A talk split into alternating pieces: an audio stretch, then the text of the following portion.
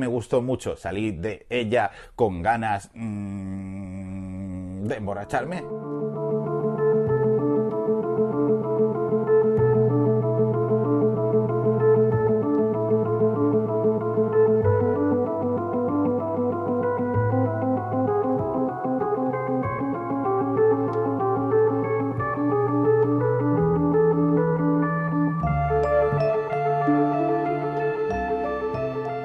Bienvenidos a un nuevo episodio de Para Dormir Después Podcast, un show semanal de libros y películas en donde en cada semana platicamos de aquellas grandes obras que nos han hecho quedarnos pegados a la página o a la pantalla y donde sin importar la hora hemos preferido desvelarnos y dormir después.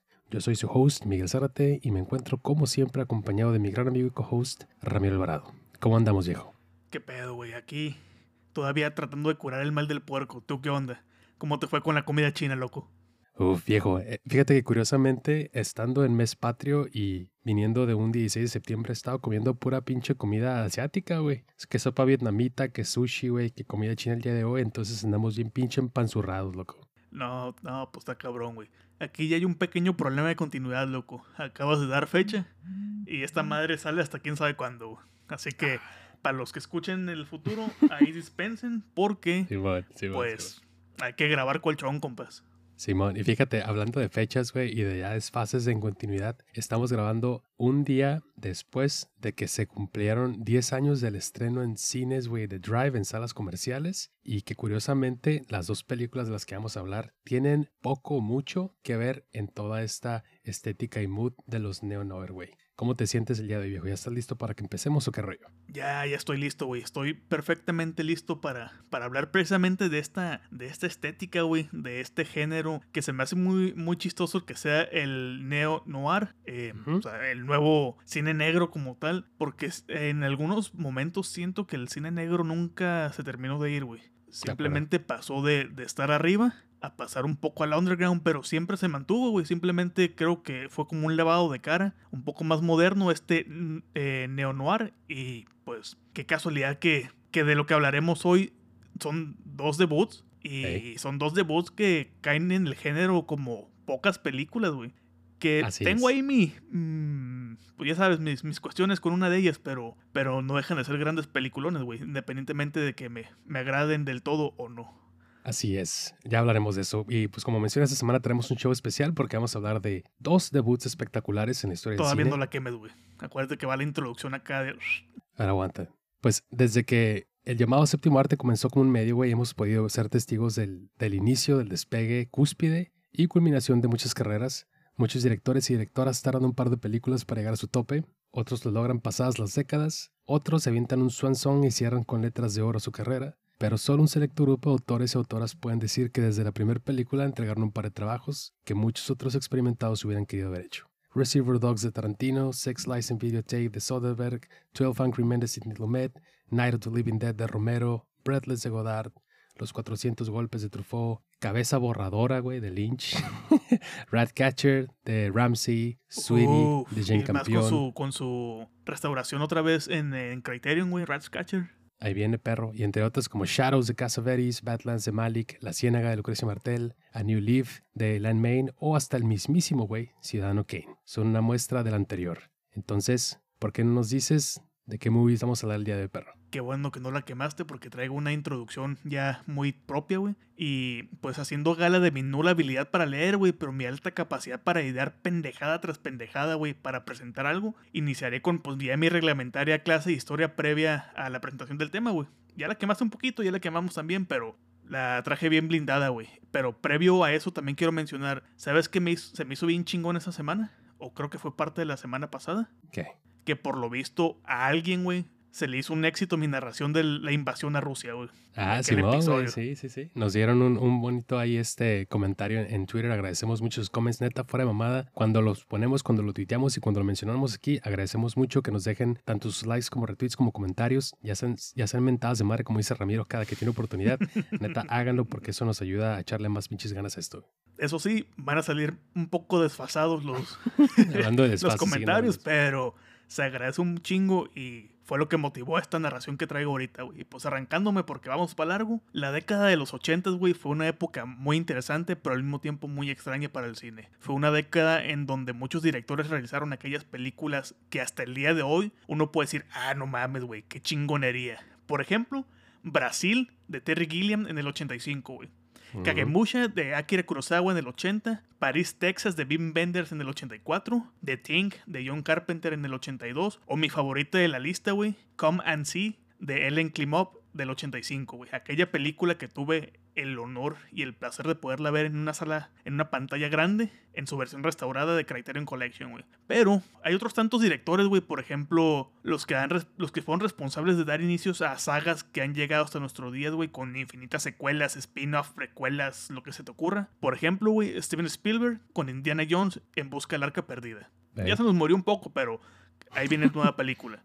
Otra, güey. Tenemos a John McTiernan con Die Hard en el 88, que también otra saga que ya murió, pero no dudo que, que, saquen la sexta película. O James Cameron con Terminator en el 84, que al igual que su personaje mítico, se niega a morir, güey. También en esta década en la que los directores consagrados nos dejaron su carta de despedida. Y en esta parte quiero hacer mención nada más de dos directores, güey. Dos directores muy chingones y emblemáticos para tanto para la historia del cine como para el cine de su propio país. El primero de ellos, güey, aquel que con su breve pero poderosa filmografía logró esculpir no solo el tiempo, güey, sino que también es un referente obligado si se quiere uno adentrar a la historia de Rusia soviética, o sea, Andrei Tarkovsky con The Sacrifice en el 86. Poetic Cinema. O em, The Mirror, güey, también, que no fue su última película, pero besito de chef, güey, para esa película. En segundo plano, bueno, segundo plano es una palabra muy fea, en segundo lugar, pero al mismo nivel. Pero ahora del lado de la Alemania, güey, nos encontramos con aquel director que es la personificación de la palabra quítate la chingada, yo lo haré todo. aquel que si uno quiere conocer la historia también de Alemania de los 60, de principios de los 60 hasta principios de los 80, es un referente obligado, el todólogo por excelencia, aquel que se estrenaba de 3 a 5 películas en un año y que si aún viviera posiblemente tendríamos de 5 a 10 películas suyas por año también. Hablo ni más ni menos que de Rainer Werner Fassbinder, del que podemos mencionar tres películas que entran en la década de los 80. Lola del 81, Verónica Voss del 82 y su última película, Querella o, Querella, no, sé pronunciar muy bien, que es del 82 también. Y aquí como un clavito, si mal no recuerdo, con base de lo que hemos visto en Twitter o en Film Twitter, creo que Verónica Voss es una de las películas favoritas de Fassbinder de, de Miguel Cane. Sí, sí, sí. Y, bueno, ya por último, también para no alargar tanto esta presentación, güey, esta década fue un terno fértil para los debuts por ejemplo, también James Cameron, que debutó con Piraña 2. Película de la que él reniega, güey. Y que si hacemos como que no existe, podemos decir que pues debutó con Terminator, güey, en el 84. Pero en esta ocasión hablaremos de aquellos debuts que comparten género, aquellos que se encuentran bajo el cuidado del neo-noir. En esta ocasión hablaremos ni más ni menos que de Tiff del 81, que es de Michael. Yo les voy a enseñar cómo grabar tiroteos Man y Blood Simple de Joel y Ethan Cohen. ¿Qué pedo, güey? ¿Qué te pareció esta presentación? Muy chingona, viejo. Creo que nos complementamos bastante bien. Traías nombres que yo no traía y pues viceversa. Y fíjate, viejo, vamos, vamos dando porque tenemos dos movies. Y sí, pues Thief y Blood Simple. Eh, como mencionas, una dirigida por Michael Mann y la otra, pues si bien acreditada para los hermanos Cohen, tengo entendido que por tecnicismos nada más se le queda como dirigida por Joel, aunque Ethan Cohen pues seguramente andaba metiendo su desmadre y escribiendo, porque sí escribieron los dos. Eh, pues, viejo, pues Digo, estará chingón que nos fuéramos por orden cronológico, entonces yo traigo pues primero para hablar de, de Thief, de... Date, date, date, porque yo traigo preparado algo para Blood Simple. Pues bueno, vamos empezando por la sinopsis. Un temerario ex convicto y vendedor de carros y propietario de un bar se convierte en un especializado ladrón de cajas fuertes por las noches, todo con el fin de poder retirarse y por fin vivir la vida que siempre ha deseado, formar una familia y vivir de sus botines. Con el fabuloso James Caan como Frank, Tuesday Wild como Jesse, Willie Nelson como Okla, Jim Belushi en su papel, primer papel también como Barry y Robert Prosky como Leo. Tenemos Ladrón de Michael Mann, Y pues bueno, fíjate que quizás esta va a ser la película en la que vamos a discrepar un poquito más, pero es una película que a mí me ah, fascina. Ah, perro, nos vamos recio porque iniciando y, la pelea, güey. Ah, chinga, como que la, pues digo, pues tú me, Hay fuiste, diferencias, fui- pues. fuiste, fuiste bastante tajante al decirme que como que casi toda la mitad de la peli como que medio no te latió, entonces pues digo, a mí es una película que me fascina, me gusta muchísimo, la he visto eh, muchas veces. Una de mis críticas favoritas que es Priscilla Page de Twitter, ahí le mando saludos, ¿nos escucha? claro que no, güey. Este, eh, Bueno, Chance la- nos escucha, pero no entiende, güey. ya sé, güey, chance. Y a, y a- a veces tira likes de, de regreso, güey, pero cuando uno le, le- le deja un comentario, güey, pues es una de sus muy favoritas. se- seguido anda aventando tweets y, y pequeños ensayos al respecto. Entonces, cada que tengo una oportunidad la vuelvo a ver. Y pues, ¿qué, qué es Steve, no? Pues es, es un animal bastante raro, güey, porque como lo comentamos, es una película de 1981. Es una movie que nada más empezar somos recibidos por este landscape de Chicago, güey, que es una noche impenetrable, ¿no? Una lluvia incesante, donde solo el alumbrado y las luces artificiales este, es lo único que nos deja ver este mamotreto de hierro, güey, de concreto, ¿no? Que es esta ciudad. Eh, Nick James de and Sound, güey, en el ensayo que viene de la edición de Criterion, güey, menciona que justamente es la mezcla perfecta entre los crime films de los 70 ya con una, es- una estética ochentera que permearía en todo el cine de esta década, güey. Y justamente tiene mucho que ver porque creo que, si no, no, no, no digo que haya sido inspiración, pero creo que uno de los ejemplos más tajantes es, por ejemplo, cuando ya vemos Blade Runner eh, de un año después, pues es básicamente es una ciudad nocturna donde no deja de llover, ¿no? Y posteriormente lo vendríamos a ver en, durante toda la década, güey. Ya para los 90 ya vendría una nueva escuela muy distinta, pero creo que por lo menos... Podríamos en el decir im- que es el papá de los pollitos de la estética. Hasta cierto punto creo que sí, güey, porque digo, hablamos también de un debut en, en, en un debut en, en la área de ficción para en el cine para Michael Mann. Sin embargo, este güey ya era, ya estaba bastante curtido en, en, a la hora de hacer este, películas o por lo menos a la hora de hacer trabajos para televisión. El güey había ganado un premio en Cannes, un premio del jurado en 1970 por un documental y un año previo también había trabajado en varias este, series para la televisión, en varios episodios y también trabajándolos desde, desde los cimientos. Y pues bueno, digo, es, habla acerca de un tipo de cine que ya no existe. Digo, nada más empezaremos el logo de United Artists y varias escenas se, se grabaron en American Zoetrope, que era pues propiedad de, de Francis Ford Coppola, ¿no, güey? Y pues antes de cederte la palabra y ver un poquito a grosso modo antes de estudiar la película o hablar de ella, digamos, por escenas, nada más me gustaría resaltar que al centro de todo, güey, al centro de todo este desmadre de dos horas, pues se encuentra Frank, ¿no? Interpretado de forma legendaria, otro beso de chef, por James Jimmy para los cuates Khan, quien dice, güey, que esta es una de las dos o tres películas de las que realmente se siente orgulloso. Y pues si revisamos su carrera en donde hay películas como Las dos partes del padrino, Misery, Dogville, Bottle Rocket, A Bridge Too Far, The Gambler o The Rain People del mismo Coppola, creo que es un statement a tomar en cuenta, güey. Frank es un cabrón que no le teme a nada, de convicciones e ideales bien formulados, con una moral cuestionable, claro, porque al final del día el cabrón eh, roba millon- miles y miles de dólares por las noches de cajas fuertes, pero que trata de mantenerse lejos de la sangre, ya que el cabrón es un ex convicto. Y que lo único más marcado que su cicatriz en la, en la mejilla, güey, son las pinches arrugas de su frente, güey. Entonces, pues dime, güey, ¿qué tienes que decir acerca de Thief, güey? Mira, güey. Ladrón. En- entiendo eh, el que está en su top 3 de, de mejores películas en las que él ha actuado o que se siente orgulloso. Que tiene una muy buena lista, güey. Tiene, para mí, hablando en lo personal, tiene películas superiores en las que él ha trabajado. Pero eso no niega. Elf. Eso no niega, güey. Uf, Elf. Eso no niega, güey, que pues eh, Tiff sea, sea muy buena, güey. Por lo menos a mí lo que con lo que más me quedo es con su manufactura. O sea, su manufactura es impecable visualmente. Pues podríamos decir que ahí nació el, el- la- esa nueva estética como tal del neón, güey. De O, los o por lo menos que abrió la década con este tipo, ¿no? Quizás ya Pues había podríamos decir que nació para el cine americano, güey. En todo caso. Pero sí, es muy chingona. Y como te había comentado antes de, de grabar, güey. Me gusta mucho el inicio y el final. Toda la parte del centro es un área muy gris para mí. Pero quiero yo iniciar como que más en detalle con un momento que está casi al final. Que creo que es el punto más alto para mí en cuanto a diálogo. Y a ver si lo reconoces o si lo ubicas, güey. Te pago lo que yo diga. Haces lo que yo diga. Yo te controlo. No se discute. Quiero que trabajes hasta que estés agotado, preso o muerto, güey. No sé si estamos hablando de una amenaza de mafiosos o si es alguien de recursos humanos, güey, diciéndonos cómo está el asunto en el jale con todo y las prestaciones de ley. Con Tiff puedo decir, como ya mencioné ahorita, güey, que el inicio y el final me gustaron un chingo, pero lo que suce- sucede en el Inter, pues, mm, tengo ahí mis detalles. Por ejemplo, ¿qué sucede al inicio? ¿Con qué abre la película? Pues ni más ni menos que por cómo abren una caja fuerte.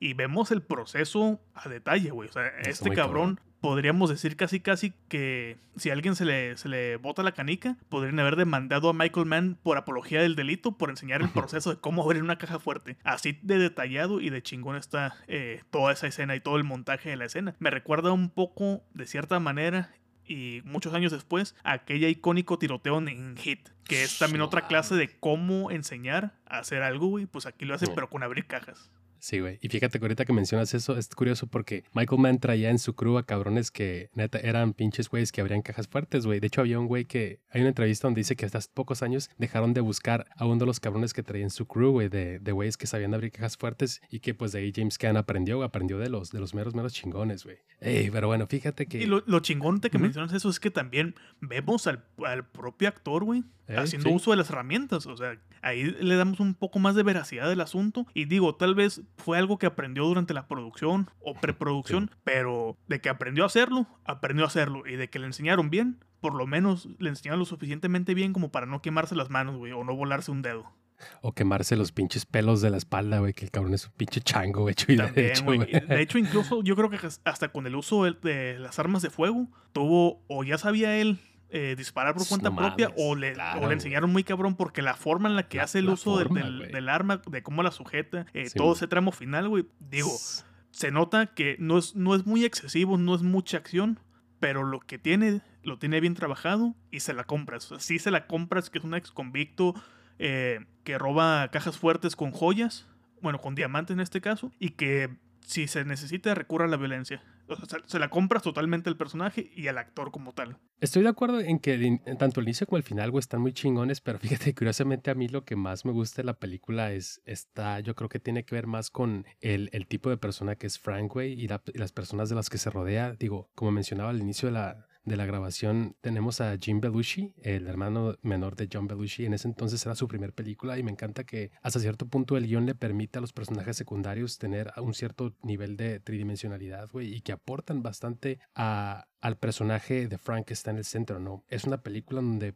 pasa mu- cuestiones similares a otras películas de robos, güey, donde el personaje principal, si bien es un cabrón, pues que roba miles de dólares, güey. ¿Y qué- le explica? Yo nada más robo este, diamantes y billetes, güey. A mí no me metas en otros pedos cuando recién lo están... Simón, Le- que menciona que- que, que no roba pro- em, cartas de propiedades, no roba Simón, prendas, Simón, no roba... Simón. Eh, chácharas ya finas, güey. Sí. Ese, ese es otro momento que también me gustó mucho, cómo, cómo llega a recoger él su feria y se topa con esta persona y se le pone gallito, güey. Y que esta misma persona le dice, a mí lo que me da miedo de ti es que no tengas miedo o, aparentas no Ujú. tener miedo y te vale madre, te avientas y eso es algo de respetar, pero también es algo de temer y al mismo tiempo es tu propia debilidad. Y que es la misma persona que, que menciona en cierto momento eso que leí hace rato. Sí, exactamente. Sí, a, lo que quería decir es que justamente eh, la, ese sentido de, de la moralidad de, de Frank está siempre puesto en cuestión porque si bien este cabrón no trata de dañar a nadie cuando hace su jale, trata siempre de mantener las apariencias. Eh, vemos que este güey es un cabrón que es un, es un empresario, no tiene su concesionaria de carros, güey, que son entre, muscles, entre muscle cars y carros de la época. Tiene este barecito, güey, en el cabrón puede llegar a la hora que quiere para tomar llamadas de parte del personaje de Jim Belushi y decirle que qué pedo, que si ya se está armando el desmadre, todavía no. Eh, no, no obstante, este, otros culeros como estos güeyes que entran eh, a la película lo fuerzan a meterse en los pedos que quieren, de los que este cabrón quiere justamente mantenerse separado, güey. Es una especie de maldición en la que, en la que estaba, por ejemplo, Michael Corleone, ¿no? Cuando mencionaba que cuando ya me quiero salir, güey, cuando ya estoy por hacer mi último jale, estos perros, güey, me vuelven a meter, güey. Y me gusta mucho la figura que funge Willie Nelson, eh, Okla, en, esta, en este personaje, el cual cuando le está contando, güey, que acaba de conocer a una mujer, porque al final de cuentas, güey, el Frank tan pinche, este poco ortodoxo como él solo es, güey. Sí, güey, porque el güey siempre carga con esta con este pinche collage, güey, que el güey hizo acá en, en, en, en- no sé no sé dónde chingados la haya hecho, güey, pero pues está él, no está Ocla, güey. Está una foto de una mujer, una foto de un niño, una casa, güey. Y le dice, güey, ¿qué pedo, güey? ¿Qué hago, güey? ¿Me la verbeo, güey? O le digo la neta, le digo lo que soy. Le dice, güey, le dice, no le mientas, güey. Entonces, es, es, es esta pinche dualidad que tiene este cabrón, güey, lo que se me hace de lo más interesante. Le dice, por ejemplo, cuando va a buscarlo, sien- Frase mítica, güey. Dicotomías de la vida. Exacto, güey. Por ejemplo, la primera vez después de que se cuando no se armó el jale de los 185 mil dólares, güey. Y que va a visitar un, al, uno de los underdogs, este ya cabrón mayor, que le dice, soy el último güey en la tierra con el que te quieres meter, perro. Es cuando realmente te dices, ah, ok, o sea, este vato no solamente, este güey es capaz de todo, ¿no? Y pues fíjate, hablando más de, de, de la mitad de la película, güey, y hablando de narrativas, güey, que a ti te gustó más justamente lo que le dice este eh, Leo, cuando ya justamente, spoiler alert, matan a, al personaje de, de Jim, güey, matan a Barry, güey, lo agarran a, a balazos, güey, y le ponen una verguiza. Sí, O sea, no, también no mames. vol- volviendo a maestro en, en mostrar cosas, qué forma de, de mostrar esa sangre explotando literalmente. Y, y ese, toda esa secuencia, de hecho, cuando llega el carro al- a su local, cómo, cómo se ve la cámara de- desde lejos y el pan, o acá el traveling, güey, mostrando todo ese rollo. Y Sí, cómo se ve reflejado en el piso del, del, del parking, el, pues todo lo que son las luces, los carros. Se, se ve muy chingón, güey. todo- Se ve muy Sí, chingón todo eso. Y como te decía, visualmente me apendejó. Tú sabes que visual, soy más visual como tal. Pero sí, en, en el centro sí hay detallitos que te quiero mencionar. Eh, visualmente es muy chingona, güey, pero también digo en, en cuestiones de tanto de audio como de score está muy, muy perrona. Y hay que mencionar que Tangerine Dream son los que hacen el score de la película. Estos güeyes hasta ese momento nada más habían trabajado con William Friedkin en una movie que se llama Sorcerer, que a, a su vez es una especie de remake de una película de Clouseau que se llama The Wages of Fear, que son estos güeyes que van... Casi nada, güey, que son de estos pinches este, güeyes que andan en unos camiones, este, que siempre están al peligro de explotar, ¿no? Entonces, en ese momento, e- es- estos güeyes, los de Tangerine Dream, mencionan que siempre es interesante la forma en la que los directores abordan a los músicos, güey, para escuchar qué es lo que quieren en sus scores, güey. Y que en este caso Michael Mann fue muy directo, ¿no? Yo creo que tiene que ver mucho también la forma en la que tenía él trabajando como un director prácticamente neófito, donde decía que quería música que se barajaba en el que se en el sentido de lo electrónico y lo mecánico, ¿no? Que tuviera mucho que ver con el quehacer de los personajes. Y dice, no quiero nada cercano a lo orquestral. Quiero lo que menciona, y cito en inglés, the otherness of sound, o sea, la otredad del sonido, ¿no? Todo aquello que cuando pensamos en música quizás no asociamos directamente. Algo así como David Fincher pidiéndoles a, a Trent Reznor y a Atticus, Atticus Ross, Ross. Que, que, quiere su, que quiere su versión de música de elevador, güey. Algo acá agradable. Les entrega algo que te pinche crispa los nervios como en Gone Girl, güey. Algo, Sí, bueno. algo así, algo así hace referencia a esa frase, ¿no? De, de Michael Mann. Sí. Pues hay, hay que ser una especie de iconoclasta en, el, en la cuestión de hacer los scores, güey, para hacer un, un cambio en un vuelco. Y digo, es, ese justamente ese score fue el que no solamente le dio un pinche cambio de 180 grados a los scores, el de, el de Trent Reznor, güey, y Atticus Ross, sino que hasta los trailers los cambió por completo, ¿no? Y, y volviendo a la movie, eh, digo, los 10 minutos, los 10 primeros minutos de la película en los que vemos el primer robo, pues es casi, casi puro pinche fierro, güey, macheteando y serruchando y El, todo. el uso de la tecnología para monitorear este, tanto las alarmas como las radios de los policías, güey.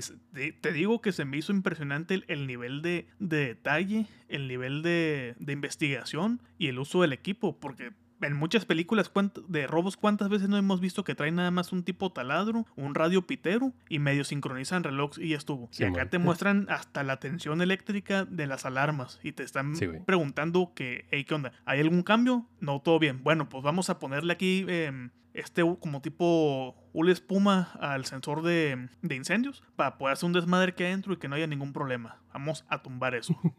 Simón. Sí, o sea, es un equipo que no mames, güey, parece de NFL, güey. Pero, guacha, pre- previo antes de. Bueno, estaría chingón que habláramos de justamente qué es lo que detona como tal la película, porque hasta cierto punto, este güey, pues tenía sus jales eh, nocturnos, güey, que al llegar a cierto punto lo iba a permitir retirarse y vivir la vida que él deseaba, ¿no? En algún punto se iba a quedar con esta con esta güerita, la que dice que tenía como no sé cuántos días que llegaba y le echaba el ojo este, a, a Jesse. Y le sale este jale, ¿no? Con eso, güey, le dicen, oye, Jessie la perro, te- te- le dice, te, te he estado viendo jalando, güey. Sé que tienes tu, tu varo por tu, por tu lado, pero pues quiero que jales conmigo, ¿no? Y, eh, James Caan, como mencionas, Frank le dice, no, ni madres, güey, yo jalo solo, güey. ¿Por qué habría de trabajar contigo si yo estoy haciendo mi feria chingón? Yo no tengo jefes, güey. Yo trabajo para mí y para lo que quiero. Y pues pasa el tiempo, pasa la película y nos damos cuenta que este cabrón, güey, no solamente es un güey peligroso, sino que prácticamente pues tiene comprado toda la ciudad, güey. Leo, güey, es un ser sí, sumamente peligroso, güey. Digo, no por nada mata a uno de sus mejores amigos y sus acá meros, meros compadres del jale, güey, sino que la amenaza a, su familia, ¿no? Le dice, güey, yo, yo puedo este, hacer caca a todos, güey.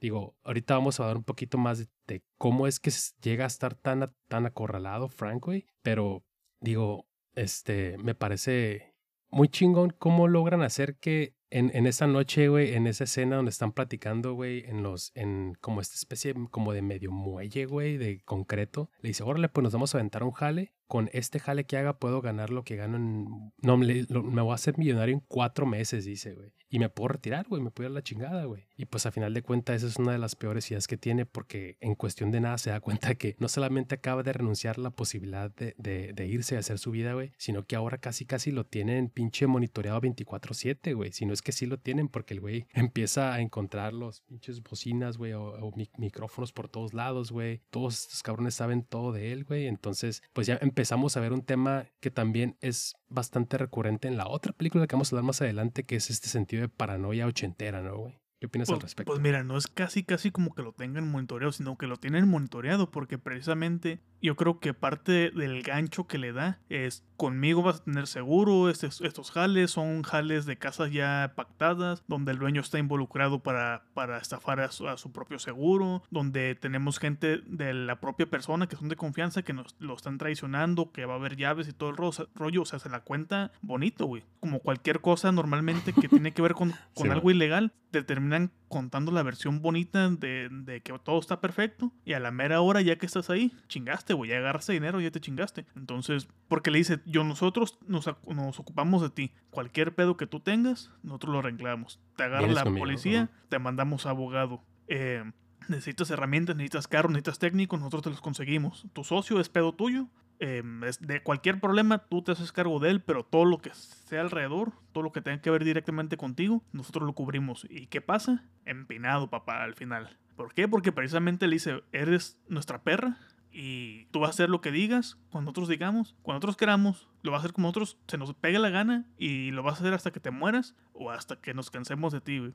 Entonces, hay un momento que me gustó mucho también que es previo a, este, esta parte central que ya me, se me hizo tediosa y larga, güey, de madres, que es precisamente cuando tiene esta plática donde le, se decide ser sincero con, con, la morra. Y que lo que va y hace el pendejo, va y la saca del bar, güey, donde la dejó plantada, la trepa al carro, todos piensan que, es un, piensan, todos piensan que es un secuestro, le va a cagar y caga el palo y dice, güey, o sea, ¿qué crees que hago yo?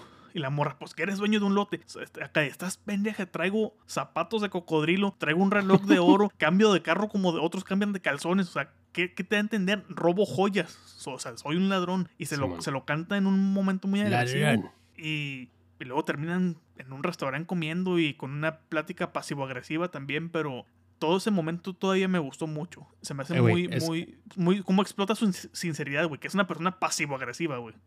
Para, mí es, a mí, fíjate, es para mí la, plática del dining room, güey, para mí ese es mi, mi fragmento y mi escena favorita de toda la película, güey. Porque creo que es justamente ese momento, junto con los momentos que tiene con Okla, güey, en donde ese güey realmente puede quitarse esta pinche armadura que tiene, güey, y hasta cierto punto, güey, pensar en el futuro, güey, pensar en lo que ese güey realmente es, conociendo el, peso, güey, que tienen sus acciones, güey, en lo que se acaba de meter. Esa escena, güey, del bar, güey, cuando están platicando, güey, no mames, neta que, digo, hay un, hay un gran archivo y carpetas y carpetas de fotos, güey, o de stills de dos personajes viéndose de, forma de frente, güey, para mí es, es mi favorita. Me encanta, hablando de sutilezas, güey, que el cabrón saca un cigarro, güey, este, saca el encendedor y nunca lo prende, güey, porque está tan pinche, este, fascinado, güey, con, con la forma de, de platicar con, con Jesse, güey, que, que es cuando dice, güey, esta, esta, esta tiene que ser tal cual pues mi esposa, ¿no? La, madre de, de, mi hijo, güey, que digo, hablando como tal de hijos, pues llega un punto. Ese es otro problema también en este momento de la amenaza, güey. Junto a la amenaza, me acordé un poquito de, cuando vi Narcos, la, primera temporada donde sale el Wagner Moura como Pablo Escobar, que le dice que van a ir por su mamá, por su perro, por su abuelita, que le van a dar plomo. Me imaginé la, versión de Chicago de, ese momento, como tal cuando amenaza tanto a, a esposa como a, al hijo Ah, y, y el proceso tortuoso también de cuando están tratando de adoptar, cómo se le pone el tiro a la, a la doña de, de- de la adopción. Sí. De que, sí, sí. ¿Y qué hizo en ese tiempo? Pues estuve haciendo sillas, haciendo mesas. Sí, pero ¿dónde? No, pues que fui, estuve en la cárcel y, y explota ahí mismo y empieza a mentar madres a diestra y siniestra, güey. Y tiene que ir los guardias a sacarlo. O sea, nos habla de una persona que, que es muy controladora, tiene que tener el control Sí. de todo lo que hace. Y si algo se sale, se va de madres y se va duro. Precisamente Tan- volvemos tan- al momento donde saca a Jesse del bar. Arrastra y la trepa al carro, güey. Sí, güey. Este, hasta le saca, le enseña la fusca a un cabrón o que iba a acercarse como a decir, "Eh, qué pedo, qué pedo. Y dice, sáquese a la verga. Este, güey, y, y hablando de justamente de, de esta cuestión de, de cuando van a, a buscar la adopción, me encanta que el cabrón se siente tan acorralado y quiere hacer su sueño, güey, tan, tan, tan a la, a la idea que él tiene que le dice, si tienes un niño negrito, güey, si tienes un chinito, güey, si tiene 10 años, es negrito y es chinito, güey, nosotros nos llevamos, güey. Yo quiero tener un chamaco, güey, para, para mí, para mi esposa, güey, porque eso es lo que deseamos, ¿no? Al final de cuentas, ¿qué pasa, güey? Pues que Leo les dice, viejo, ya te he dicho que, que cualquier cosa que tengas, cualquier cosa que necesites, vengas conmigo. Y, le, le consigue un bebé, ¿no? Le dice que hay un mercado justamente de, de, de muchachos que no quieren tener a sus, a sus hijos y pues como tal le consigue el niño que eventualmente va a tener el nombre real de su mentor y de, de quien le enseñó todo lo que sabe hacer, ¿no? Que es, que es Okla, que es David, eh, en, otra, en otra escena que, que me gusta mucho, güey. Creo que habla mucho de, de cada quien, el, eh, lo, lo, que, lo que nos gusta más, más, más y más de la película, ¿no? Este, pues son perfiles de cada, de cada espectador, entonces em, también me encanta, ¿no? O sea, hablando de Okla, güey, es que es un personaje súper súper importante para el desarrollo de, de Frank, güey. Es, un, es una persona por el cual Frank se vuelve a meter en pedos, güey. Este, lo intenta sacar de la cárcel y cuando le faltan 10 días, güey, para salir, güey, el cabrón se muere, güey. Y Frank, güey, es- en el estado en el que está, está a punto de partirle la madre hasta el pobre doctor, güey, cuando le dice que perdón por no pudimos salvarlo, güey, pero ves ahí que está en un estado en el que está como en modo zen de, güey, lo estamos logrando, estoy saliendo de esta, haz, lo que él crea desde ese momento. Y pues, sin embargo, no, no, no puede... No, no puede salir de ahí, güey. Y luego también hay unos pedos con la De policía, hecho, güey, que hasta le pegan unos trancazos con una sección amarilla, güey. ¿Cuándo habías visto eso, güey?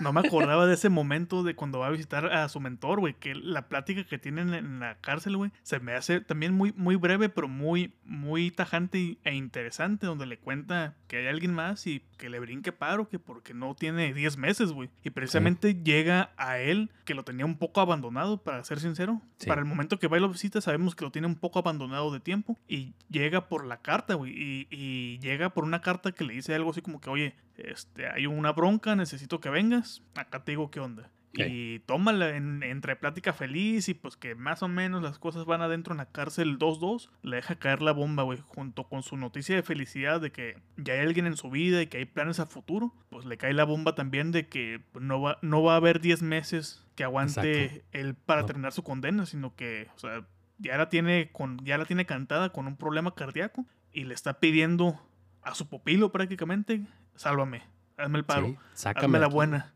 ponme el sanjuitas de cabeza y hazme la buena. Sí, güey, y, y hablando de viejos, güey, una, una de las cosas que me gusta de la película es, como comentaba al inicio, güey, que podemos conocer hasta cierto punto, cierto nivel de nuestros personajes para tratar de entenderlos un poquito más, güey. Y con esto no quiero decir que entendamos a Leo, güey, pero hay una, una escena justamente digo, en donde cuando va a, a ver el paro de, de los morritos, ¿no? Y quiere adoptar, que, que Leo sabe, güey. Porque ese güey sabe todo, güey. Y entonces vemos, vemos que aparte de que tiene todo controlado y que sabe que Frank y Jesse buscan adoptar, y pero que Frank no ¿Y quiere qui- quién no mezclar nos nada. dice, quién no nos dice que el, el proceso de adopción o el, el local no sea de él? Ándale, también. Pero, pero lo que iba es que tienen un, tienen un pequeño momento que comparten los dos.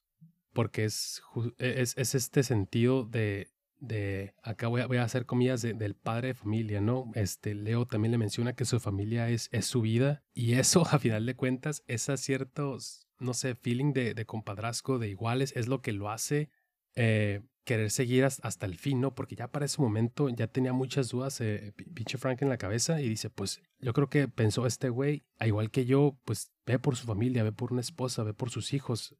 No somos tan diferentes a final de cuentas, ¿no? Entonces, pues ya es como acabar de meter la pinche pata, güey, hasta donde puedas, ¿no? Porque, pues, digo, ¿qué, más puedes hacer cuando te encuentras ya hasta ese momento este, enlodado, güey? Porque hasta ese momento, según yo, que yo recuerde, creo que todavía no se manchaba la sangre después de todos los, todos los años que estuvo en prisión, ¿no? Que está chingón que menciona que primero, este, em- eh, empezó su proceso porque se, se robó 40 bolas, ¿no? Y todo se fue haciendo más, más pesado, se fue haciendo más, más, este, pues más serio, ¿no? Pero volvemos a, a ese gran momento del robo, el acto, güey, con, le- con letras mayúsculas, el robo de la caja fuerte, donde ya así de plano es machine porn, o como Esa, esa decir, madre güey. ya era pinche cortador de plasma, ¿no? Casi, casi. Que traen el macrocilindro, güey, acá como del gas bienestar. el de 40 No mames. Simón, Simón. Qué poquito le duró el gusto al cabrón. Bueno, traen acá el cilindro mamalón, güey, el patrocinado por el gobierno y traen pinche tubo. ¿De qué te gusta? Como dos, tres metros. No, no Largo. Delgadito, donde ponen el soplete y vámonos a, a cortar todo el rollo. O sea, no nada más hacen un hoyito, tumban toda la parte inferior, todo el tercio inferior de la pinche caja fuerte, güey. Y ya cuando abren la puerta, ¿qué, qué pelada abren ya la, la última puerta? Ya nomás es como que un martillazo y ¡pum! Vamos a sacar las cosas. Y me Pero- encanta- y- ajá. Me encanta el proceso de cómo, cómo conectan todo. Está la llama al rojo vivo, flasheando acá como cuando está viendo gente soldar. Y, ah, pero eso sí, las caretas profesionales. Porque ante todo, ladrones, pero profesionales, güey. Sí. Son expertos en su área, son peritos en el área de, de robar, de abrir cajas fuertes, güey.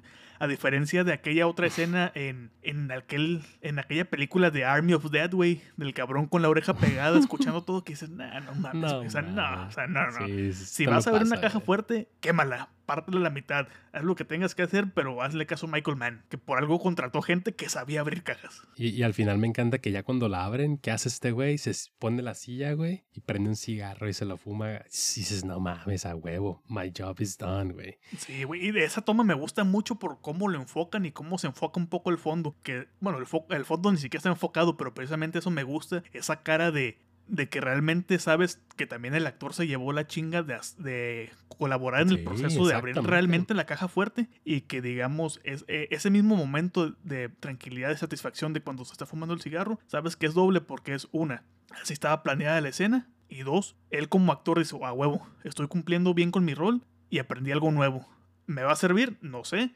Posiblemente se me pierda la llave de mi caja fuerte y tenga que abrirla así y ya sé cómo hacerlo. Pero es Sí, ese doble reflejo de satisfacción. Volvemos a lo mismo. Michael Mann es Michael Mann, güey. Es- es- Él sabe lo que hace. Que ha tenido películas malas, las ha tenido. Pero por lo menos su manufactura y cierta parte de su investigación siempre ha estado en el mero on point. Como volvemos a Hit. Que para películas donde haya tiroteos, o sea, este es el referente como tal. O sea, ¿quieres saber cómo grabar eh, tiroteos? Vete a Hit. ¿Quieres algo un poco más, no sé, con ambientes sucios, cálidos? Vete a Miami Vice. ¿Quieres ver a, a Tom Cruise no siendo Canoso. tan Tom Cruise? Vete a Colateral. Exacto, güey. Y, o también poniendo un precedente que creo que es- ha sido muy maltratada esa película y ha pasado muy desapercibida, pero Manhunt o Man- Manhunter me, me gusta mucho como, como precedente para Thomas Harris en el cine. Que digo, sí se nota que es muy, muy de su época eh, esa versión del El Dragón Rojo. Pero aún así creo que es muy superior en muchos momentos a la versión del Dragón Rojo que conocemos con Ralph Phillips y con este Edward, Nort- Edward Norton. A fin de cuentas, Michael Mann, güey. Es Michael Mann. Sí, es, es es menos, menos, no, menos, no, es menos novelera, güey. La, la- el, el dragón rojo, güey, la, la que todos conocen, siento que a cierto punto se siente más telenovelesca, güey, que, que Manhunter, güey. Además de que Manhunter tiene, yo creo que unos, unos visuales mucho más impactantes y volviendo a lo mismo, ¿no? Que este güey tiene una maestría para eso. Y bueno, si nos pudiéramos teletransportar un poquito al final, cuando, cuando ya este Frank se siente completamente acordado qué es lo que hace y vuelve a emerger esta Plata figura. o, plomo, o plomo.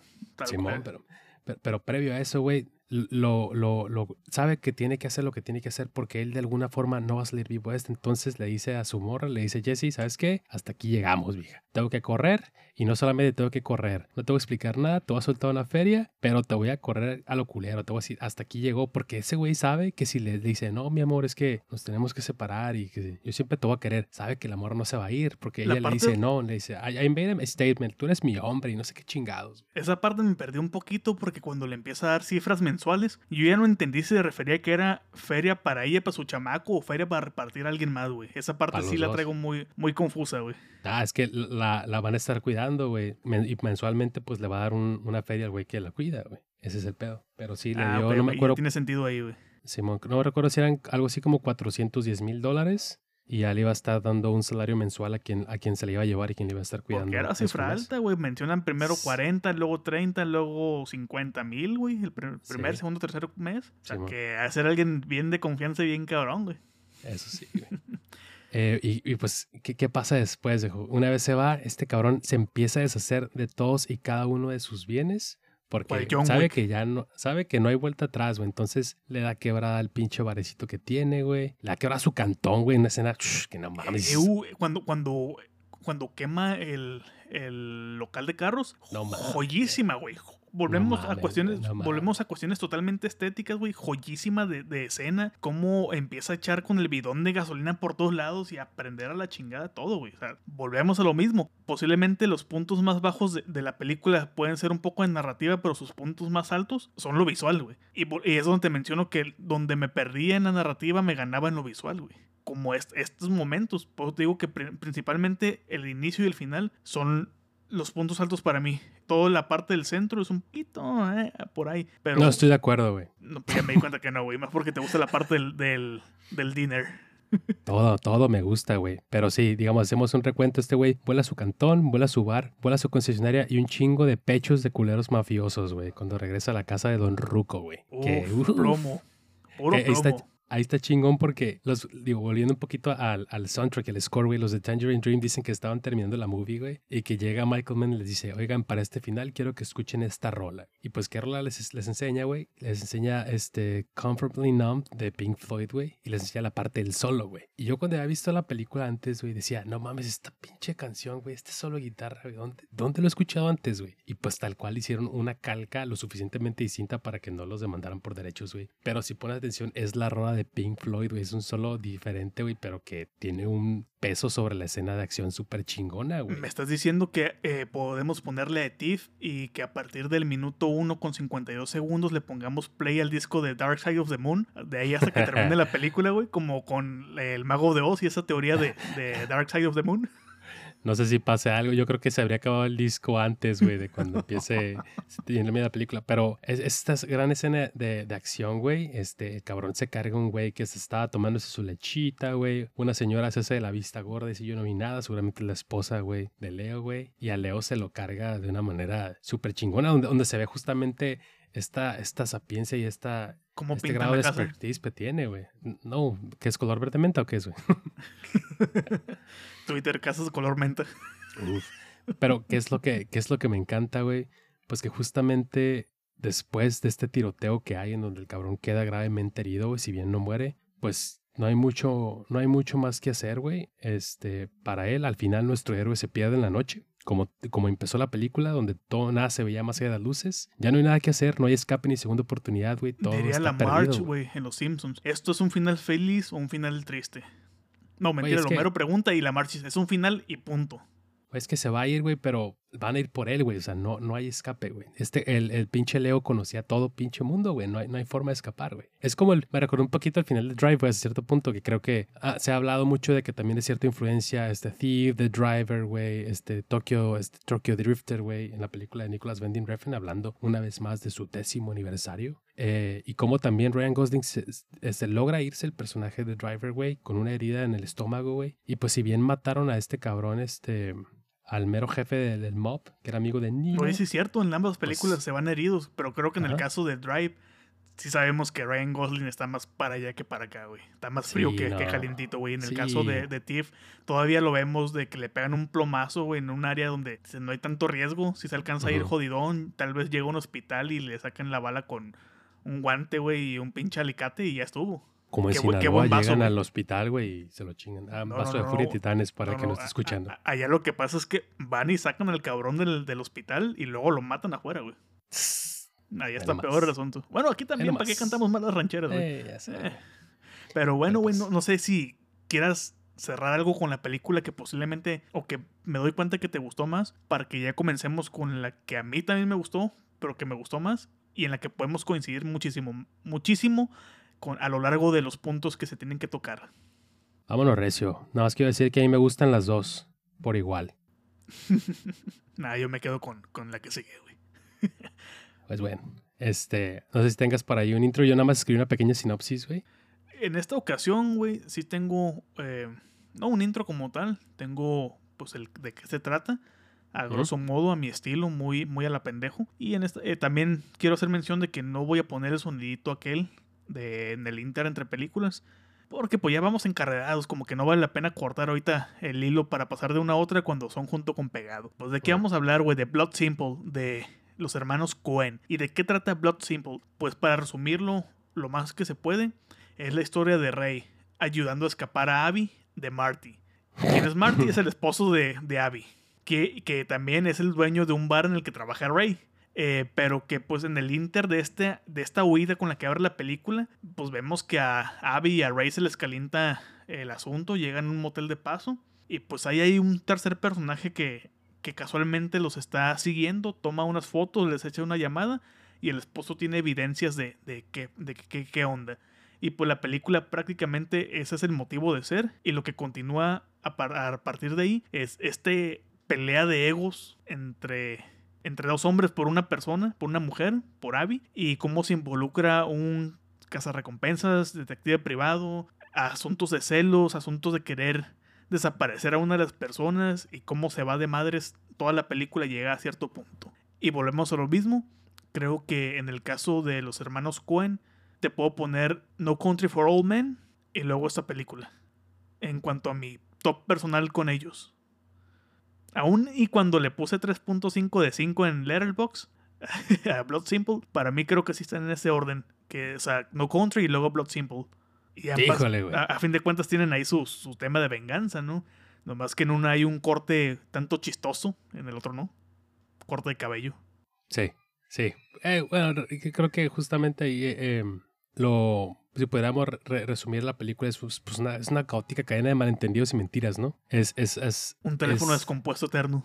Total, totalmente. Y, al final, pues termina en un, complot que involucra asesinatos y, y demás, ¿no? Eh, es tan. La, la, comparativa con No Country for Old Men, pues no es para nada gratuita. No creo que la película abre con un shot similar. Nada más que No Country for Old Men ya se sentía que era mucho más varo porque, pues la cámara se eleva con una grúa y en este caso, pues nada más vemos una llanta ponchada, güey. En este caso, elevas al cámara, güey, explotando una bolsa de aire sobre una llanta, yo creo. Exacto, exacto. Híjole, no, no, yo creo que no está esta película ni siquiera en mi top 5 de, de los Cohen. Y si bien yo la tengo con cuatro y media, güey, en, en, en Letterboxd. De hecho, para los que no saben por ahí, esta fue mi primer Criterion Collection. Este, que aquí también para los que no saben, fue Ramiro el que neta me, me introdujo a este mundo de las películas de, de, Criterion. Te ahorré tragar mucha porquería en el Inter en cuanto al formato físico, maldito bastardo, güey. Todo el dinero que tuve que gastar yo para llegar a eso y tú directito. sí, yo, ya, la había visto eh, y, y, no por nada este, la seleccioné como con la primera, además de que venía saliendo justamente en ese momento. Pero sí, me, me, me gusta mucho. Es un debut que me parece súper sólido y que ya tenía muchos de los elementos que iba a ser los hermanos Cohen, lo que son actualmente. Digo, con mucho roughness y quizás con las, las, los lados todavía sin pulir bastante, pero pues bueno, viejo. Eh, me encanta que, pues, también hay una dinámica, ¿no? De heist movie que una vez más, pues, recuerda, como mencionas, a No Country for Old Men, sin embargo, pues hay mucho más humor, ¿no? O podríamos decir que hay humor porque No Country for Old Men es todo mucho menos chistosa. Tiene algunos comentarios que hace, por ejemplo, este, la, la esposa de, de, ¿cómo se llama? El, el, que hace Josh Brolin, No Country for Old Men, no me acuerdo, pero mm. creo que es todo, güey. Aquí, aquí, sí hay, aquí sí hay diálogos bastante chistosos. Hay personajes con cierto sentido de vida dentro de su interior, güey. Hay, hay un sentido. Y, tanto así que uno de nuestros lugares principales es un bar, ¿no? Porque uno de los personajes principales. Ah, sí, bares, bares, neón, noche. Julian, este, que interpreta a Dan Hedaya, quien es el esta película, güey. Es, el propietario de un bar. Eh, y ahí vemos pues que cada noche se arman los drinks, se arma el desmadre. Tiene dos trabajadores que jalan con él. Uno de ellos, Ray, es quien detona todo este desmadre junto con Francis McDormand, que hasta ese momento era su primer papel. De hecho, este papel iba a ser para la gloriosísima Holly Hunter, que ustedes recuerdan, por ejemplo, en Crash. Uf, Em, pero pues tenía, tenía mucho jale y le Es- dijo a... Espero que sea la. Crash de Cronenberg y no la Crash de, No, sí, sí, de. Soderbergh. Sí, la, la, la Crash de, de Cronenberg, este, esa Holly Hunter. eh, y pues no, no podía, este, digamos que tenía el, el sketch muy lleno, entonces le dijo a Francis que por qué no audicionaba. La morra fue, se quedó con el papel y ese mismo año, güey, se casó con Joel, güey. Una de mis preguntas era, a ver, ya se había casado con Joel Cohen y por eso tenía el papel. Pero no, güey, fue al revés, lo cual hasta hace que mi respeto sea aún mayor para la tres veces ganadora del Oscar, güey. Cuéntame, ¿Sabes, güey, sabes ¿qué, que me recordó, te gusta, me recordó un poco em, la, la apariencia física de Frances McDormand a um, Jamie Lee Curtis en Halloween? Como que comparten sí, un poco sí. el estilo del cabello, el, el físico. Quitando que una es güera y la otra es este, más como castaño. Pero se me hizo muy, muy parecido. Hay cosas que no me gustaron también. Y Claro. creo que la que tiene mayor peso es el inicio. El inicio no me gusta nada. Nada de lo que es nada, no me gusta nada. De ahí en adelante todo va para mejor, para mí. Creo que el punto más alto de la película... Los dos puntos más altos son en esta ocasión lo que da la portada de la película en la versión de Criterion. Esta portada con alguien arrastrándose en, la calle, en, en terracería. Y esta última risa del, del final de la película, donde se me hace muy chistoso el, el cómo, cómo esta risa cae en... No mames, güey, yo... O sea, me- estabas confundiendo con alguien más. Ahora entiendo todo el, el mendigo odio. Pues ni modo, hay que morirnos riendo. Y, pero creo que... No sé si quieras hablar ya de ese momento, del momento de la portada, güey. No, güey. Todavía no. Bueno, nomás quiero dejar el, el- el- punto de que ese momento ya entiendo por qué es la portada de la película. Porque es el momento, o todo ese lapso, junto con aquella pala y aquella tierra, güey. Y también ah, hubo un momento cuando estaba viendo la película que lo sentí como queja. Lo iba a sentir como queja. En, güey, ¿cómo? No mames, güey, ¿cómo le disparas en el pecho a alguien del lado izquierdo y se muere? ¿Y cómo empieza a sangrar de la nariz? Si, y para empezar, ¿cómo se muere un disparo en el pecho del lado izquierdo? Si el corazón está un poco entre el centro y el lado derecho. Luego, ¿cómo si en teoría está muerto? ¿Cómo sigue sangrando? Pero ya con base evoluciona la película y vemos qué sucede con, con ese muerto o no muerto, pues ya, ya, ya tiene lógica y es lo que hace más impactante el- eh, ese momento de la portada. Y dije, ah, vaya, no la jugaron. No fue un error de... Eh, no, no- no fue, no fue un error de que se les fue, sino que estaba a propósito el esta muerte no muerte. Hu- Hubiera estado medio, medio increíble que se les hubiera ido así algo a, a estos dos cabrones, ¿no? güey? Sobre Pues, todo a quién Joel sabe, güey. güey. Quién sabe. Eh, a mí me, me gusta mucho que, digo, la, la película habla justamente ya con este sentido de un cabrón que sabe, güey, o que sospecha, güey, que su pareja la está engañando con otro cabrón, ¿no? Curiosamente, el cabrón es casi casi tu compa o es tu amigo, es tu empleado, güey. Y otro Y comentario man- de negros aparte, güey, que dice, bueno, de perdida no es un negro el que, con el que me está engañando. Que igual que Eh, en TIFF, cuando hace pues mención que Texas, queremos, un, queremos un chino, queremos un negro, lo que tengan, que no quieran los demás, nosotros lo aceptamos. Entonces, Simón. comentarios de la época también. Sí, es- es- e- eran otros tiempos, güey. Eh, digo, mandan a Emmett, en, perdón, a M. Emmett Walsh, eh, que es hace el papel de Lauren Visser, a, a Walsh. Lo habíamos visto dos sí. años anteriores en, en Blade Runner, de hecho, güey. Y tiene una carrera bastante longeva para ese momento, güey. De hecho, todavía vive, güey, el buen Lauren Visser, güey. Hace ese momento, lo mandan, el cabrón toma las fotos, güey, y le dice, pues viejo, la neta, pues sí te están poniendo el cuerno, güey. Y le dice, güey, ¿por qué chingados me los traes, güey? Pudiste haberme dicho, güey, ¿qué pedo con esta impresión? Y, y aquí creo que es el momento donde empiezan realmente a dictar el tono, porque este cabrón le dice, sí, sé dónde puedes enmarcar estas fotos si quieres, güey. O sea, hay momentos de tensión, hay momentos de extrema violencia para ese momento o para el tipo de cine que estamos viendo y también hay espacio, güey, para el humor. Con esta escena, pues establece todo el tono con el Me de encanta la risa con la que sale el cabrón, güey, de, de la Uf, oficina sí. prácticamente, que se Lo empieza a reír, güey, cómo lo corre, cómo lo maltrata. Que, se- que casi casi el pinchato meco, o sea, me Sí, estás pues- amenazando, no, no sabes a quién estás amenazando, pendejo.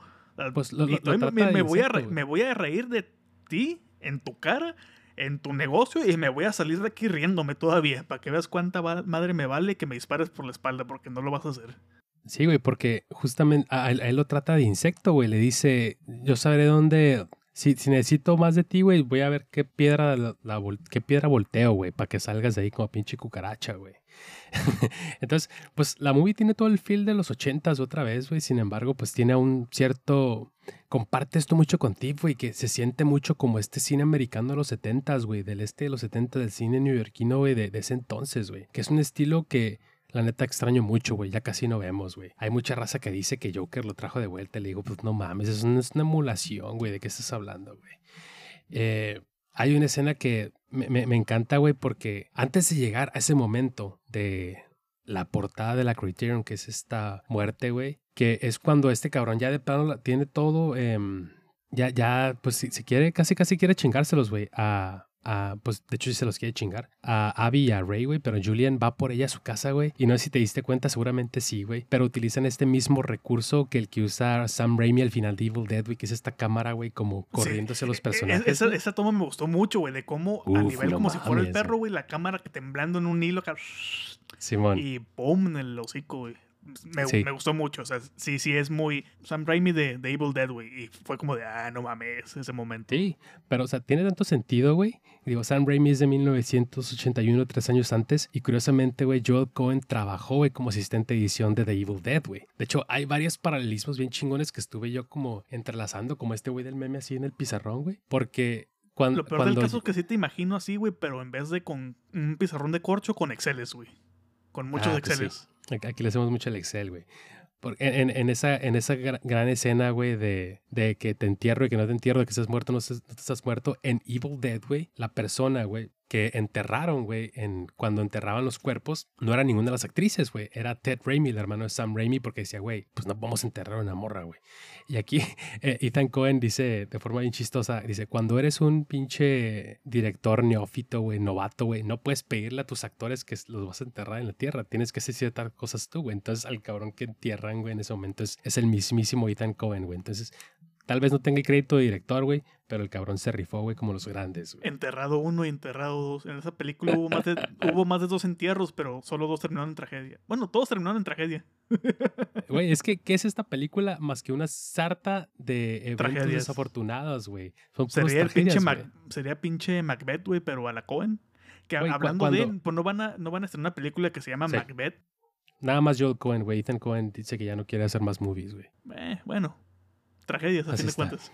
Sí, eh, me, me- me- me da mucha risa, güey, cómo, cómo se detona todo. Porque Ray, güey, el, el amante de Abby, güey, eh, pues va a buscar a, a- al esposo, güey, de Abby para confrontarlo. ¿Y qué pasa? No hace más que implicarse en el asesinato de este cabrón, güey. Porque no sé si quieras contar, pues, qué le pasa a, a Julian, güey, pues me lo asesina, ¿no? Este, va a buscarlo, este, Lauren Visser, güey, y le dispara en su despacho, güey, detrás del, Que, del bar, también, qué, qué buen momento, güey. Sí, güey. eh, em, pues da la casualidad de que cuando hacen la transacción de... Porque también hay ahí un, un- No un gato por liebre, güey.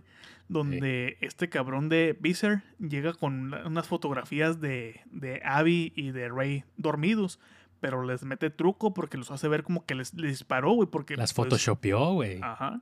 Pues porque principalmente eh, Marty lo contrata ya para oficialmente para matarlos y le dice, vete de Corpus Christi, vete a pescar, regresas pescar. una semana para que no haya ahí broncas. Y pues Marty, Marty, Vi- Visser ve como el, pues no los mato, no me meten tantos problemas, saco mi feria, pero hago mi, mi truquito aquí con, con las fotos. Regresa y hay esa plática tensa donde, donde Marty le dice, pues esa foto que me estás entregando la guardo aquí en mi caja fuerte. Como Julian. ¿Eh? Julian, se llama este. Dan Hedaya, el güey del el esposo, güey. Ah, sí, Y. Visser es el gordo.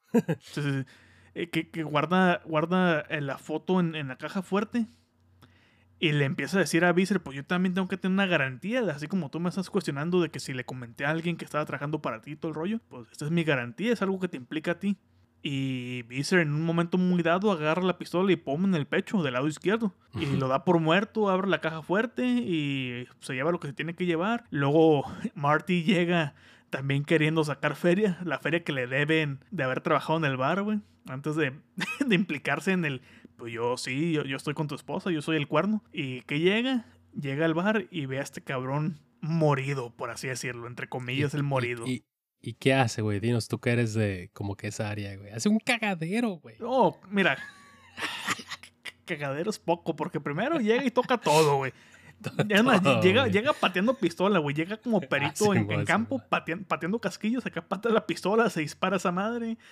Sí, dispara. Ve al cabrón en la silla, le empieza a gritar. Bueno, no a gritar, pero le empieza a hablar fuerte. Le- llega se y lo su- toca.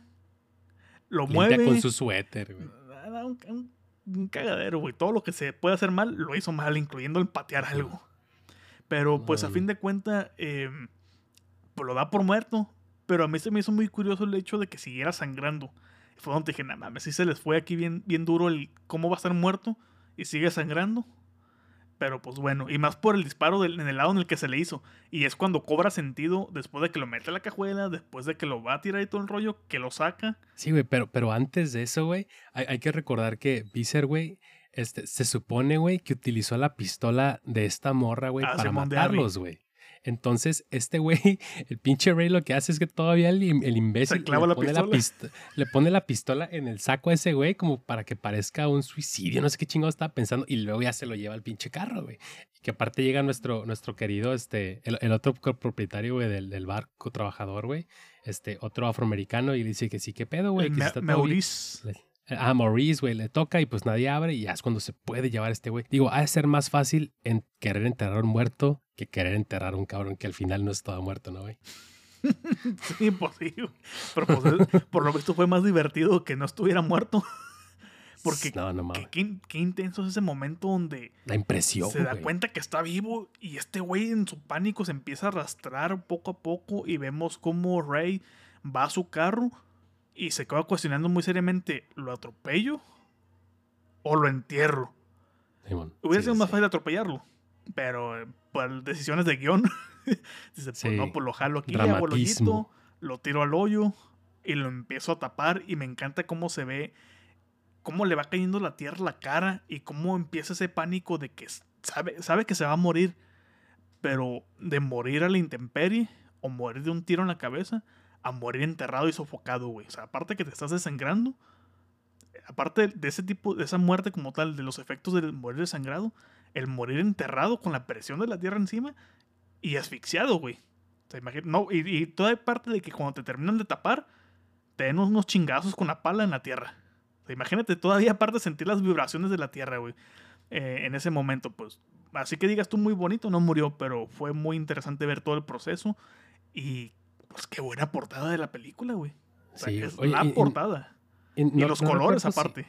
Simón, no, no recuerdo si Visser le, le dispara justamente con la pistola de Abby a, a, a este cabrón, eh, a Julian, pero si no mal recuerdo la pistola tenía tres balas, güey, y después Julian trata de dispararle dos veces a, a Ray, güey, y no, no, no salen los disparos, güey, o sea, Ese pudo- momento pudo también fue muy, matado, fue muy güey. tenso también, güey. Sí, sí.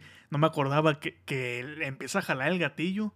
Y pues Ray, entre la adrenalina de no saber si, si hay más balas o si sí lo sabía, cómo le quita la pistola de las manos. Y Sí, ya pues cede, cede la pistola porque ya sabe que a fin de cuentas hasta ahí llegó, güey. Hasta ahí y- llegó. Y luego nos saltamos unos cuantos minutos más hacia el final, que tenemos esta, esta escena en el departamento que está Abby, güey, curiosamente con ventanas gigantescas dando otros edificios, y que le dice Ray que apague la pinche luz y la morra como de que por qué, y por sus meros prende la luz y pues le dan plomo a nuestro, a nuestro Ray, güey, desde lejos. Simón, pero ¿por qué, güey? Porque Visser se, se, se da cuenta que se le olvidó el pinche El encendedor. o sea, son un montón de Eh, era un cipo, güey, era un cipo. Sí, Simón. Sí, sí por justifica matar a alguien por un por él, que por- Claro. Creo que tiene cierta de la ironía y de este, y este humor súper negro que desencadena. Es este humor negro que tiene consecuencias, güey. Porque al final de cuentas son entre malentendidos, mentiras y cagadas, güey. Tal cual, lo que da pie a todas estas, estas acciones, güey. Ese ya cuando se pone en modo francotirador, güey, dices, dices, no mames, qué vergüenza, güey. De hecho, Sí, me gusta fueron. mucho cuando ya está en la casa o en el departamento, que hay este juego del gato y el ratón, donde Abby se termina escondiendo en el, en el cuarto de un lado o, entre paredes o algo, y tenemos a Visser acá con, con metiendo la mano por la ventana para agarrarla, y la morra, madre, güey, con el cuchillo en la mano, y pues mira, para escenas un poco yalo, güey, creo que esta se lleva el premio gordo sobre el maligno de James Wan, güey. Así te la pongo completamente. Hablando de cosas actuales. Hablando de cosas actuales. es- está, pero- está bien raro porque hasta cierto punto también se- se nutre del cine en esa escena, ¿no? Particularmente del cine que estaba en boga en ese momento, que eran los slashers o este tipo de películas de, de- de horror bastante físicas, güey. Creo que hay mucha influencia ahí también en esa, en esa escena que mencionas. Pues que de hecho, eh, Blood Simple es del 84. 84. Para ese entonces ya teníamos Friday the 13, que es del 80, ya teníamos eh, Halloween, que es de los 78, mal no recuerdo, 78. Ya teníamos también este Freddy Krueger, no sé si ya teníamos Nightmare on Elm Street, pero creo, Creo que, que sí, creo que es ya- de ese ya- año, güey. ya había muchos slashers. O sea, era innegable que, que no hubiera una, una referencia de cierta forma en tono o en contexto. Pero qué buena toma. Y luego cómo, cómo rompe Visser el- la pared de yeso o de madera muy delgada para quitarse el cuchillo. Y cómo volvemos a ese revólver donde a la James Bond le aplica tres tiros. O uno, no recuerdo. Creo que era uno. Está Abby desde la puerta sin saber quién está adentro, pensando que era su, su esposo y que le, le empieza a gritar y Visser se empieza a reír como de, güey, ahora entiendo la hazaña, güey, el odio que tienes aparte de defenderte. Y qué ironía que piensas que soy tu esposo, pero pues no soy tu esposo, güey. O sea, ¿qué me queda más que reírme mientras muero? Y esas tomas de salida. Y acordándome también cuando marca el... em, cuando marcan a, a la casa de, de Rey, que ella intuye quién le está marcando o, o la llamada que le llega en el motel al principio también ese, tipo de, de qué tan, tan vigilado te tenemos o qué tanto sabemos lo que estás haciendo, mucho como en, en TIFF, cuando ya se meten en esa bronca que lo tienen milímetro milímetro medido, saben todos sus movimientos. Sí. Y ahorita que mencionabas también la escena del final, eh, es, es bastante impresionante ese momento de, de los balazos sobre la pared, ¿no? Y cómo sale la luz del baño. E- está chingón porque lo- los Cohen hicieron un tráiler cuando no tenían nada grabado de la película para tratar de venderla. Volviendo al, al personaje tan importante que es Sam Raimi, ese güey les dijo, ¿sabes qué? El Chile cuando yo estaba financiando The Evil Dead tampoco tenía mucho. Hice un trailercito y lo llevé acá casi casi tocando puerta. Así fui, fue, así fui financiándolo. De hecho, en el trailer de, de Blood Simple lo, lo estaba viendo y sale este cabrón, el, el actor de, de, de Evil Dead, güey. Este, ¿cómo se llama este perro? No me a acordar. Es, es la magia de estar grabando algo en, al momento y no acordarte los nombres. Sí, Pero- suele pasar, güey. También Pero, este, me acordé de que el presupuesto fue de un millón y medio, güey, de dólares y que recaudó como 10 o 15, que para la época, pues, con la inversión fue bastante lo, lo que recuperaron, güey. Estuvo, fue un éxito en su momento. Bruce Campbell, eh, eh, ándale. Sí, sí, tal cual. O sea, es súper, súper, súper, súper éxito, güey. Súper recaudación para, para lo que costaba y sobre todo, pues, para una ópera prima, ¿no? Dices, los estudios de ahí, este, pues dicen, pues vámonos. Y, y de ahí salió este Rising Arizona y Barton Thing, güey, las, las películas que le siguieron. Eh, Uf, Racing Arizona, güey. ¿A ¿Qué, a qué- papel de, de Nicolas Cage, güey? Que hablando de qué papel, todavía no lo has visto. No sé si la vayas a ver. Porque pues es recurrir al Paulo Torrentino, pero la de Prisoner of Ghostland, uf, ah, uf, uf, uf, uf, uf. sí, vi que ya está ahí en, en, en, en los mares, güey. de los mares del, del torrente.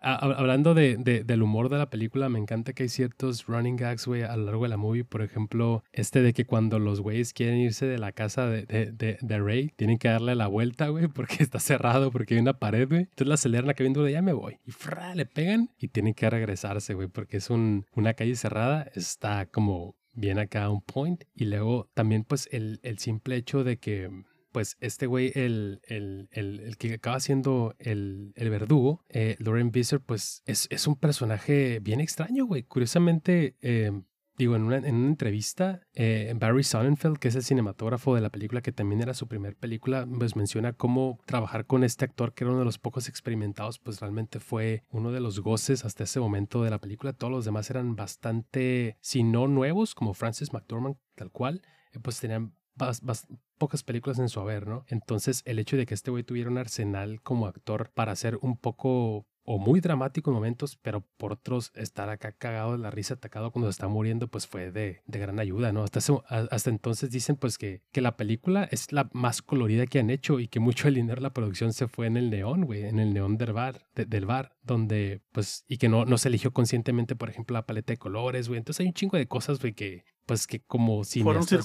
circunstanciales y de ahí fueron se marcó el patrón.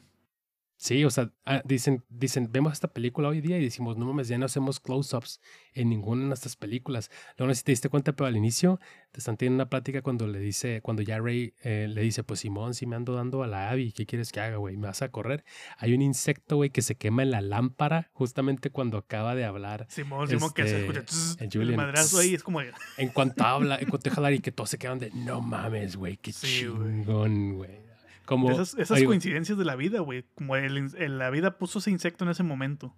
Sí, y otra de las cosas que, que se quedaron mucho conmigo es Frances McDormand diciendo, estaba hablando un poquito de cómo llegó a ese papel y dice que si bien es, fue una especie de bendición haber iniciado su carrera en la película de Los Cohen, también arruinó su experiencia en futuras películas y sé porque la neta, pues yo esperaba un nivel así de chingón, así de cabrón. eh, para mis siguientes películas, y pues la verdad es algo que pocas veces se repite, güey. Y pues hasta ha, ha hecho varias, ha hecho más películas con ellos, hizo Burn After Reading, hizo Fargo, por supuesto, pero pues ha de ser cabrón no estar trabajando con esos güeyes eh, y después irte a hacer cosillas pues más, ah, más comerciales, con menos, no sé, nivel autoral. Ha, de tambalearte poquillo acá tu, tu visión de autoral, güey, o de actor, güey. Sí, pues respecto. creo que de ahí en fuera, ¿qué fue lo, lo último que hizo así grande? Eh, la de Three Billboards, Bill- Billboards Outside Missouri, Missouri, creo. Con el director de In Bruges, eh, en Brujas, güey. Pues no sé, no, sé no, sé, no sé si es vida bajo una piedra, pero acaba de ganar un Oscar, güey, por Nomadland, güey. Ah, sí, cierto. Eh, eh. Sí, tampoco es, tampoco es mucho mi agrado. Sí, sí, no, es como, no es como que digas, uy, Sí, no, mon. tan así está que no, no me acordaba, güey. Pero me acuerdo de la anterior todavía. Me- y me acuerdo precisamente por aquel Sam Rockwell en el modo bestia, Uf. sacando gente del, del- tirando gente más bien a la calle, güey. De que, edificios. uf.